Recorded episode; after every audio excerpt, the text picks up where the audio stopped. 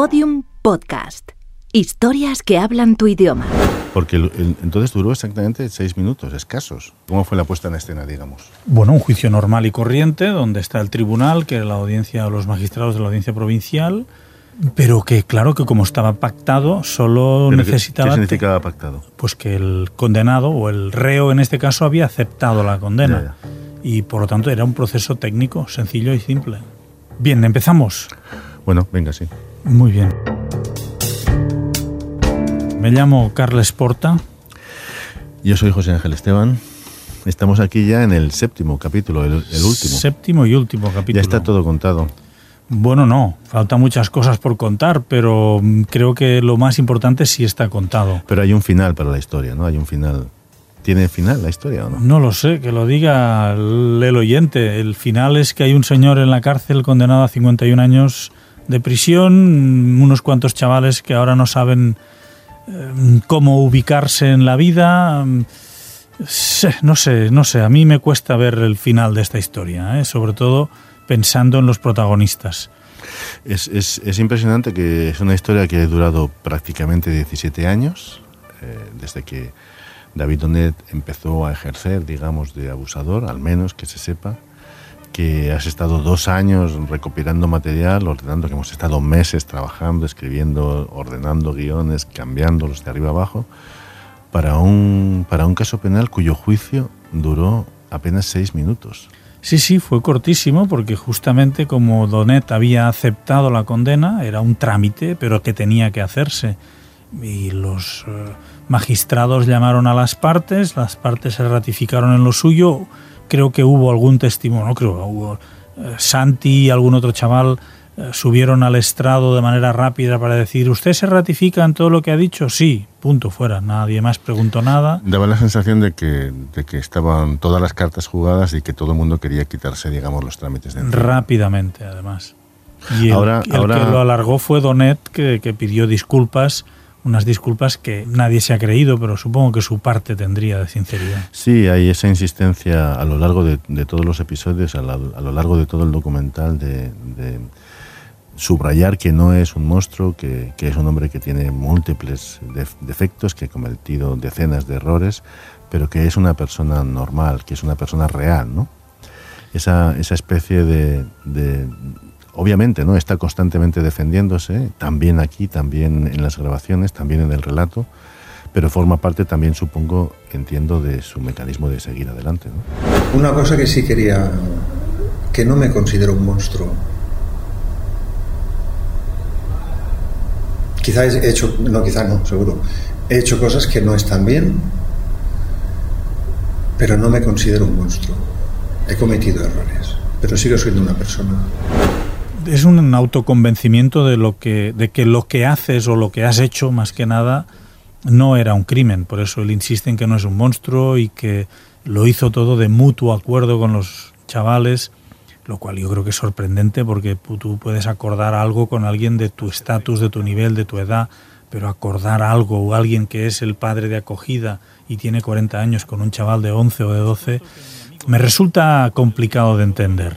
Pero yo creo que tiene que ver, no sé qué te parecerá a ti, con, con precisamente con que eso hace la historia interesante al ser la historia realmente de un culpable, ¿no? Es decir, Sí, está bien visto también. es, sí. eso, es decir, miremoslo mm, como la historia no de alguien perfecto, sino todo lo contrario, de alguien definitiva y absolutamente culpable, asumido su culpabilidad y socialmente culpable, y vamos a intentar averiguar cómo se ha producido eso y por qué, que es lo que este documental hace, ¿no? Esa especie de, desde el principio, es decir, esto se llama, le llamaban padre.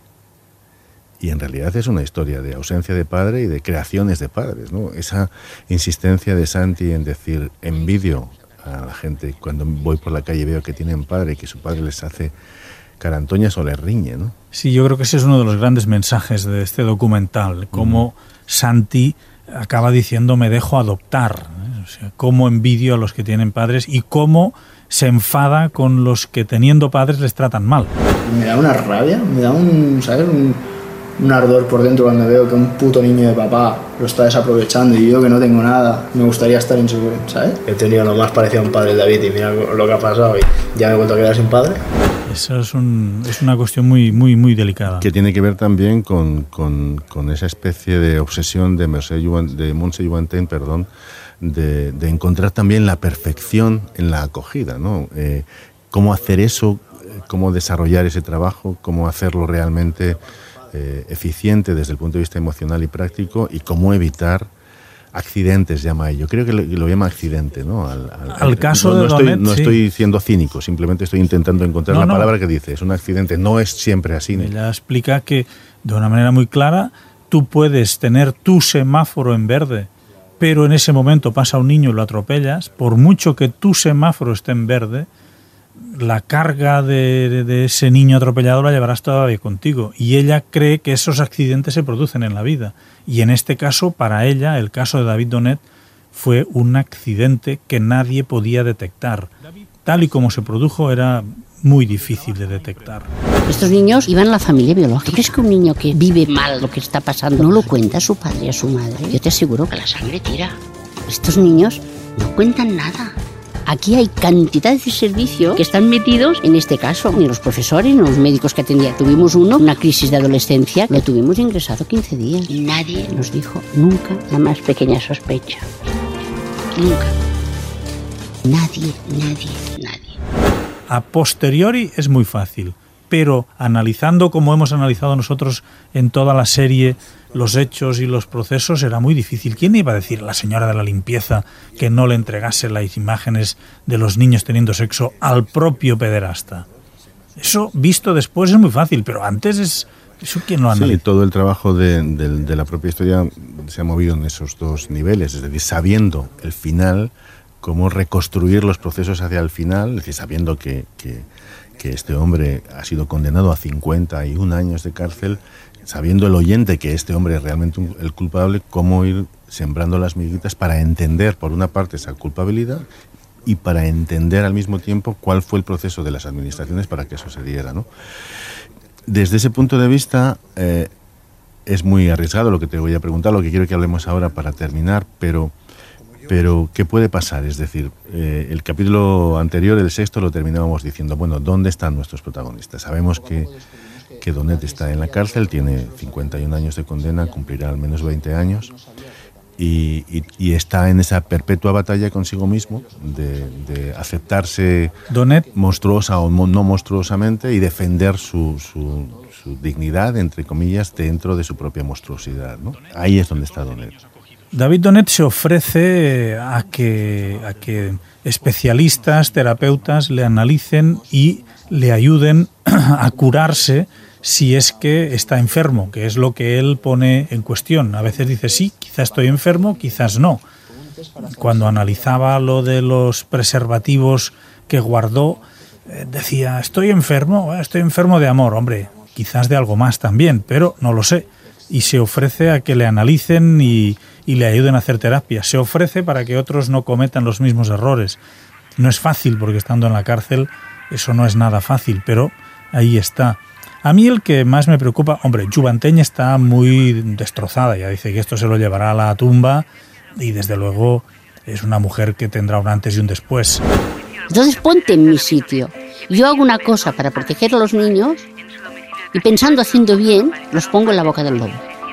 ¿Cómo vives con esto? Yo creo que es importante si alguien quiere escuchar el capítulo del secreto porque ella de, la terapia del secreto que les damos a ustedes como material adicional, porque ella después del caso Castelldans, de la rabia, mm, desarrolló un método, una terapia para intentar dar poder a los niños y para que eso eh, sirva para que no haya más abusos o como mínimo se detecten muy rápido, que es combatir ese secreto. Un secreto, dicho de otra parte, que la sociedad ah, auspicia porque no hablar de pederastia, que es lo que se ha hecho hasta ahora, lo que hace es dar fuerza a los agresores, darle más poder al agresor que juega con el silencio de la sociedad. Con el castigo, además, con el miedo, con la carga de ser distinto, de haber tenido, un estigma. ¿no? Lo más interesante de eso es que Santi está intentando quitarse el estigma. Ahí te iba a decir. y- y yo- Héctor, para acabar rápido, sigue teniendo muchos casos de desmembramientos, asesinatos y se bueno, están no viendo- tantos. Lleida tampoco es No, no da para una tanto. ciudad Hay- sin ley, ¿no? Hay un par o tres, bueno, pero de vez en cuando te aparece un tío apuñalado a mitad de la calle y dices, ¿pero quién ha sido? Dice, ah, no se sabe. Bueno, la sociedad está muy revolucionada últimamente. ¿eh? Bueno. Y el más preocupante es eh, Santi. Preocupante en cierto modo porque es el más joven, el que es la víctima, el que lo ha sufrido todo, que tiene dificultades económicas, porque su padre, que es David Donet en este caso, está en la cárcel y le ha dejado más deudas. Toda la indemnización que cobró Santi, que eran 58.000 euros, se los gastó prácticamente pagando deudas que tenía contraídas con David Donet. O sea que lo comido por lo servido. Y además, ahora está ante el reto de sacar adelante solo su empresa, su vida. Es muy complicado, muy complicado. Pero sigue teniendo sus novias o su novia. Bueno, rompieron a raíz de este caso. O sea, no, no tiene nada que ver con el libro ni con la serie, ¿eh? pero a raíz del caso, como él no se lo había dicho nunca a su novia, la novia se enteró por el policía, porque Santi iba a la comisaría a ver las imágenes y no le decía nada a la novia, que se quedaba fuera. Hasta que un día, cuando la novia entró y se vio en las imágenes, el policía, sin quererlo, Héctor le dijo, "Eh, pues sí, hay todos estos vídeos y pasa todo esto. Y la tía alucinó y al salir de comisaría, en el parking de comisaría, tuvieron una discusión enorme con Santi. Ahí empezaron a romper y al cabo de unos meses rompieron. Ahora, por suerte, creo que están retomando ese lazo porque son dos personas maravillosas y creo que se merecen ser muy felices. ¿Has vuelto a la casa de Casteldans? ¿Has pasado por allí? ¿Has estado He por ido allí? un par de veces, no, no, no quiero entrar, no quiero entrar, no, no, no me gusta volver demasiado a los lugares de los crímenes, no. ¿Y cómo es esa casa ahora? ¿Cómo la podrías describir? Está muy abandonada, muy llena de polvo. Es una casa que necesita vida otra vez, pero quizá deba pasar un poquitín de tiempo. ¿Pero El- sopla el viento, por ejemplo? Sopla mucho viento por esa calle, es una calle muy ancha, es la calle principal del pueblo, la entrada del pueblo. También te diría que es la calle de salida del pueblo. O sea, que Por los coches pasan rápido ya. pasan rápido. Dejan estela Sí. de sonido. Sí, sí, sí, sí, sí. por Es- ahí. Es una calle que, que yo creo que está construida para que se borre rápido el recuerdo. Terminamos, ¿no? Terminamos.